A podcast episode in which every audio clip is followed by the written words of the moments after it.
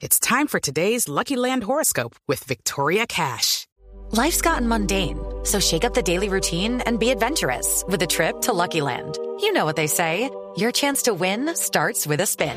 So go to LuckyLandSlots.com to play over 100 social casino-style games for free for your chance to redeem some serious prizes. Get lucky today at LuckyLandSlots.com. Available to players in the U.S., excluding Washington and Michigan. No purchase necessary. VGW Group. Void where prohibited by law. 18 plus. Terms and conditions apply. El secretario de Salud en Bogotá es el doctor Alejandro Gómez. Señor secretario, bienvenido. Muy buenos días. Muy buenos días, don Néstor. Un placer saludarle en esta mañana de viernes. Doctor Gómez, usted acaba de hacer un anuncio muy importante sobre la posibilidad o sobre la no probabilidad de que haya cierres por cuarentena en Bogotá en diciembre. ¿Cuál es?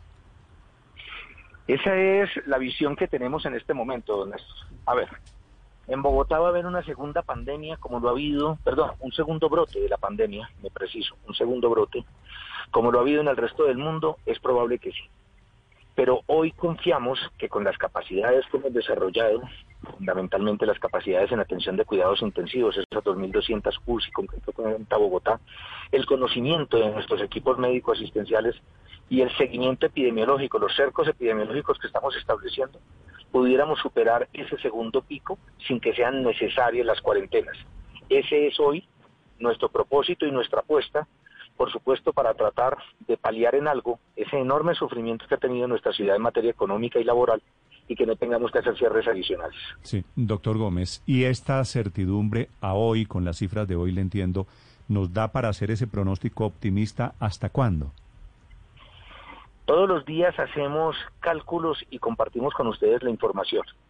Por supuesto que nosotros tenemos un margen de error, como en todas las proyecciones matemáticas, que tendríamos que revisar cada 15, cada 20 días. Pero si estamos esperando un segundo pico de la pandemia en las últimas semanas de noviembre o en las primeras dos de diciembre, porque además va a coincidir, Néstor, déjeme anotarlo, con el segundo pico epidemiológico de la, de la infección respiratoria aguda en Bogotá. Y es que en Bogotá cada año tenemos dos periodos de gripa, uno por allá en el mes de mayo y otro en el mes de noviembre. Bueno, este año desgraciadamente nos coincide la posibilidad del rebrote del COVID con el proceso de infección respiratoria aguda que viene con las bajas temperaturas y la lluviosa época que tenemos para el mes de noviembre. Esperamos estar revaluando esta información finalizando noviembre, pero tenemos la esperanza puesta en que, como le digo, podamos superar este segundo pico sin mayores cierres a nivel de la ciudad. Sin mayores cierres es exactamente qué, es decir, ninguna tampoco cuarentena sectorizada, ninguna cuarentena por zonas o, por actividades económicas, todo descartado. esperaríamos que ninguna, pero es que déjeme aclararle un punto la estrategia a dar es de hecho una cuarentena. Me explico. Cuando nosotros hemos invitado a las personas que ante la presencia de sintomatología respiratoria de una persona cualquiera del núcleo familiar se aísle ese núcleo familiar, pues es una cuarentena inteligente, como la llamó muy bien el gobierno nacional, que es el, es el mismo PRAS. Una cuarentena inteligente es aislar la familia que es positiva, la familia que es sintomática, para no tener que aislar todo el barrio o toda la localidad. Es eso lo que estamos tratando de hacer, que el aislamiento sea familiar, que el aislamiento sea sostenible para que la transmisibilidad del virus esté por debajo de ese famoso número uno del RT que hoy tenemos y podamos seguir en esta especie de valle en el que estamos que no ha generado mayor tensión a hoy al sistema sanitario. ¿Hoy estamos por debajo de uno, secretario, en ese índice? Sí, señor. Sí, señor. El RT que cuando empezó la pandemia estaba cercano a tres. Una persona positiva contaminaba hasta tres más. Mm. Que cuando tuvimos el pico más alto de la pandemia, ya eran muchísimos más los contaminados, estaba por allá en 1.7, mm. hoy está por debajo de uno en todas las localidades.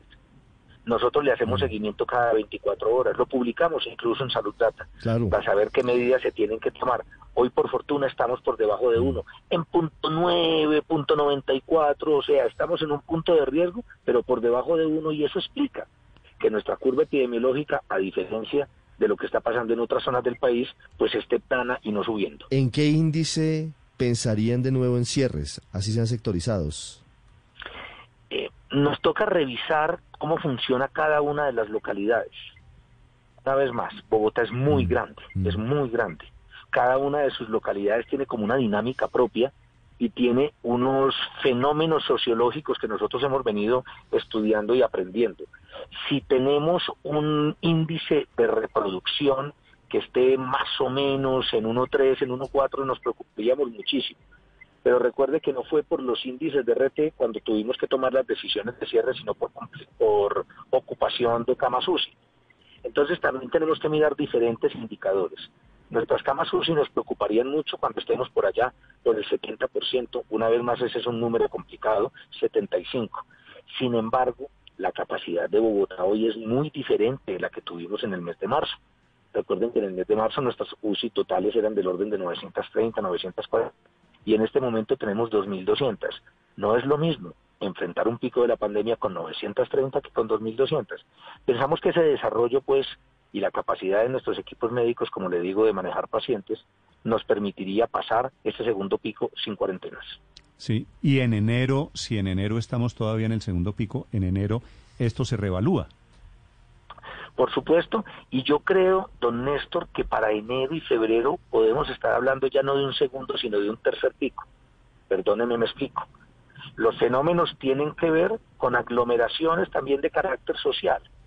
Es imposible pensar que en diciembre el nivel de personas fuera en el espacio público sea el mismo que tenemos acá. Socialmente no nos comportamos así. El llamado a la cultura ciudadana va a permanecer, pero sabemos que las épocas decembrinas conllevan mayor presencia de personas en el, en el espacio público, en el comercio, etcétera. Entonces estamos esperando que para el mes de enero tengamos, digamos, la expresión epidemiológica de esa aglomeración que se puede esperar en diciembre. A esto le tenemos que estar haciendo seguimiento permanente. Como ustedes saben, si algo hemos tenido con el manejo de este virus es una profunda humildad. Pero no entiendo, doctor Gómez, no entiendo, no entiendo algo si para el año entrante evaluaríamos un nuevo cierre para el tercer pico de la pandemia, ¿por qué usted descarta un cierre para el segundo pico de la pandemia, que sería la segunda semana de, diciembre? Entonces no fui claro, perdóneme. No estoy pensando en un cierre para el tercer pico, no, de ninguna manera. Estoy hablando de un tercer pico, ¿sí? O sea, que el mes de diciembre, con las aglomeraciones que tiene, nos pueda llevar a que hayamos bajado nuevamente la curva de la enfermedad, la curva de contagios, la segunda quincena de diciembre y que pueda repuntar en enero. Pero no esperamos tener necesidad de cuarentenas de aquí para adelante, nuestro. Esperamos tener las capacidades suficientes para soportar esos segundos picos sin tener que hacer cuarentenas, porque nuestra capacidad en materia institucional, en materia hospitalaria, es hoy mucho más alta de la que teníamos anteriormente. ¿Qué, nivel de, de, ocupación de unidades de cuidado intensivo tenemos hoy, doctor Gómez? Al corte de anoche teníamos 48% en aquellas UCI que están asignadas a COVID. Si hacemos eh, eh, el análisis de la totalidad de las UCI, no solo de las de COVID, sino las que sirven a todo tipo de patología, incluida COVID, estábamos en el 67%.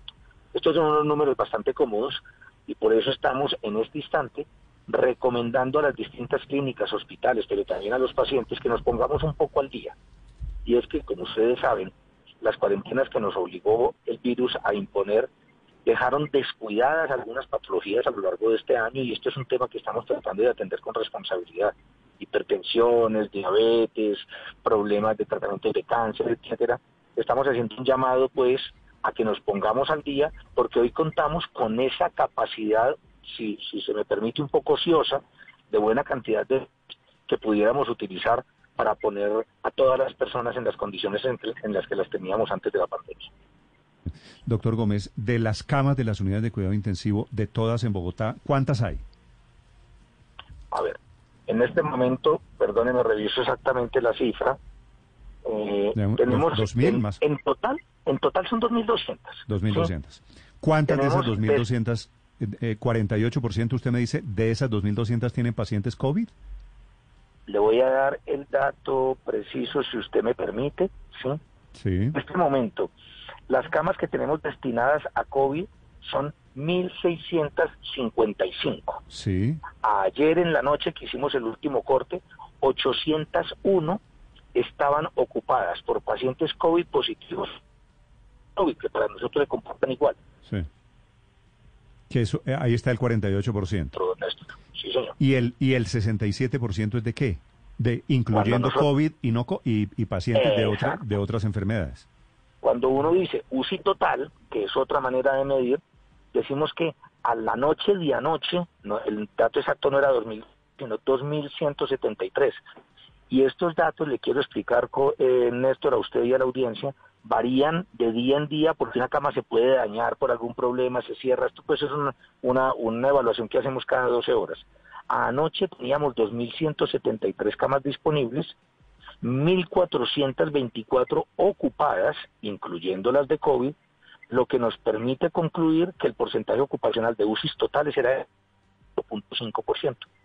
Ok, entiendo. Ok, round two. Name something that's not boring. laundry? Ooh, a book club. Computer solitaire, huh? Ah, oh, sorry, we were looking for Chumba Casino. That's right. ChumbaCasino.com has over 100 casino style games. Join today and play for free for your chance to redeem some serious prizes. ChumbaCasino.com. No purchase necessary. Full prohibited by law. 18 plus terms and conditions apply. See website for details.